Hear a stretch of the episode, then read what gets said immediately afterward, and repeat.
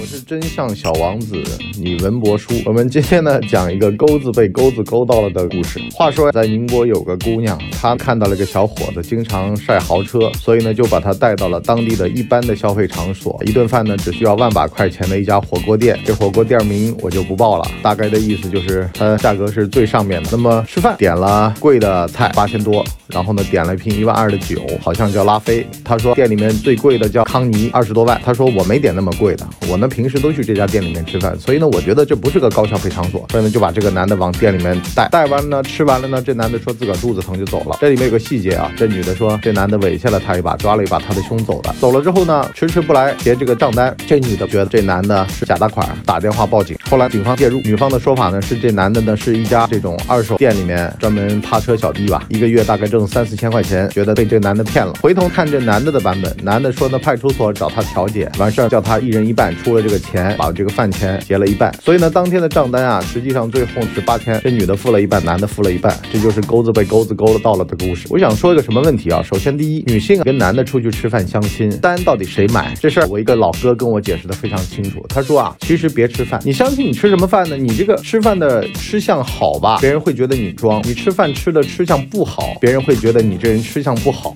就不跟你接触了。所以呢，吃饭这个事儿，咱没到那步，咱先别吃，约一个喝咖啡的 儿，最好是星巴克。窗明几净的，一看就能知道这人长什么样。你别找那种黑灯瞎火的那种暧昧的咖啡馆，专挑那种窗明几净的地方。最好呢是江浙人，如果你在江浙的话，放炮子常用的店叫什么上岛咖啡啊这种的，两岸咖啡进去窗明几净，然后呢一眼就能看出来对方脸上有多少颗粉刺，多少颗痘子，什么毛病都瞒不住。然后呢就一杯咖啡，喝完就走，短平快，什么负担都没有。而且你如果去了不熟悉的馆子，那价格那些什么菜品你都不懂，有的是论斤的，特别是海。鲜馆子本来看着也没啥，最后吃完，我就以前就遇到过包头鱼做的鱼头汤，哎，吃的还挺好，里面就感觉怪怪的，有鱼胶什么东西在里边。最后呢一结账，他说我们这个包头鱼带鱼胶，包头鱼呢三百，鱼胶六百，你死不死？你想不想死？有的时候人家也无心之失嘛，就带你去吃可能好吃的店儿，可是呢店儿里面呢有的菜它的论法是不一样的，那就导致到你多花了钱了，你心里面老不乐意。所以呢相亲最好就别吃饭，有什么好吃的呢？你打包吗？人家女的。嫌你这个人太抠，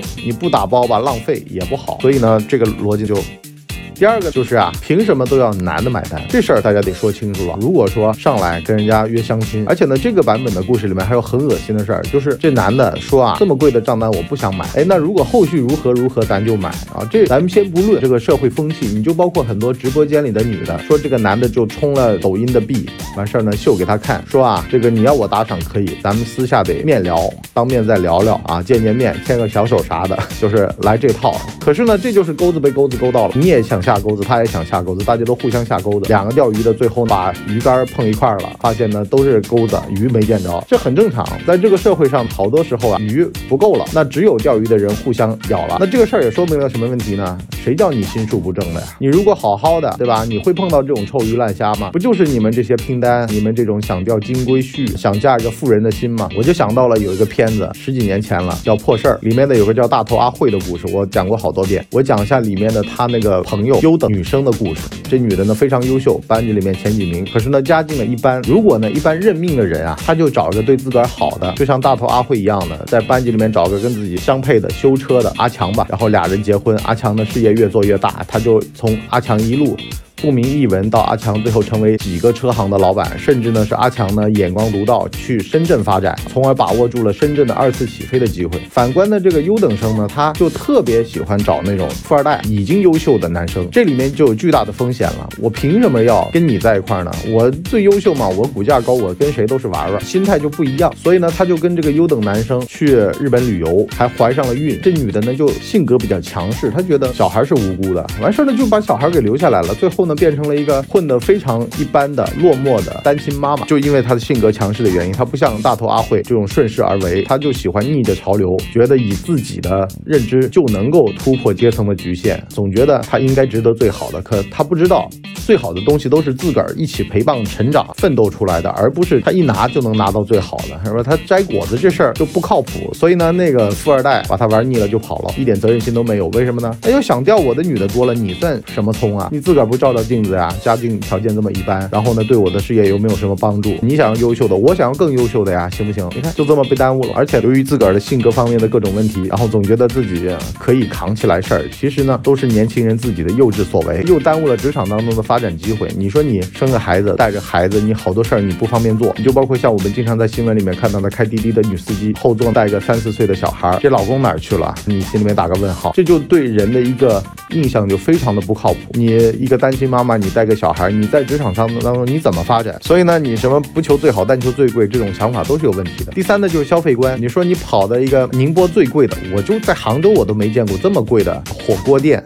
我前几天去吃了杭州最贵、最顶级的，叫做贤合庄。我觉得这种店就够了。吃火锅你要吃到什么程度？我记得以前我们跑到澳门豆捞吃夜宵，什么鲍鱼啊什么，我都觉得那玩意儿太奢侈。你说你吃海鲜，你为什么要用火锅来弄它呢？你吃海鲜嘛，你就找个海鲜馆子，你把它各种加工，你不香吗？你干嘛一定要火锅？还有那种蒸东西的，就什么真货这种龙虾拿锅里面蒸，蒸完了喝下面的粥，我都觉得就有点无聊。凭什么呢？和牛什么什么血蟹，我是觉得这都是个飘零套餐。而且女的呀，说句实话啊，咱就是过日子的人。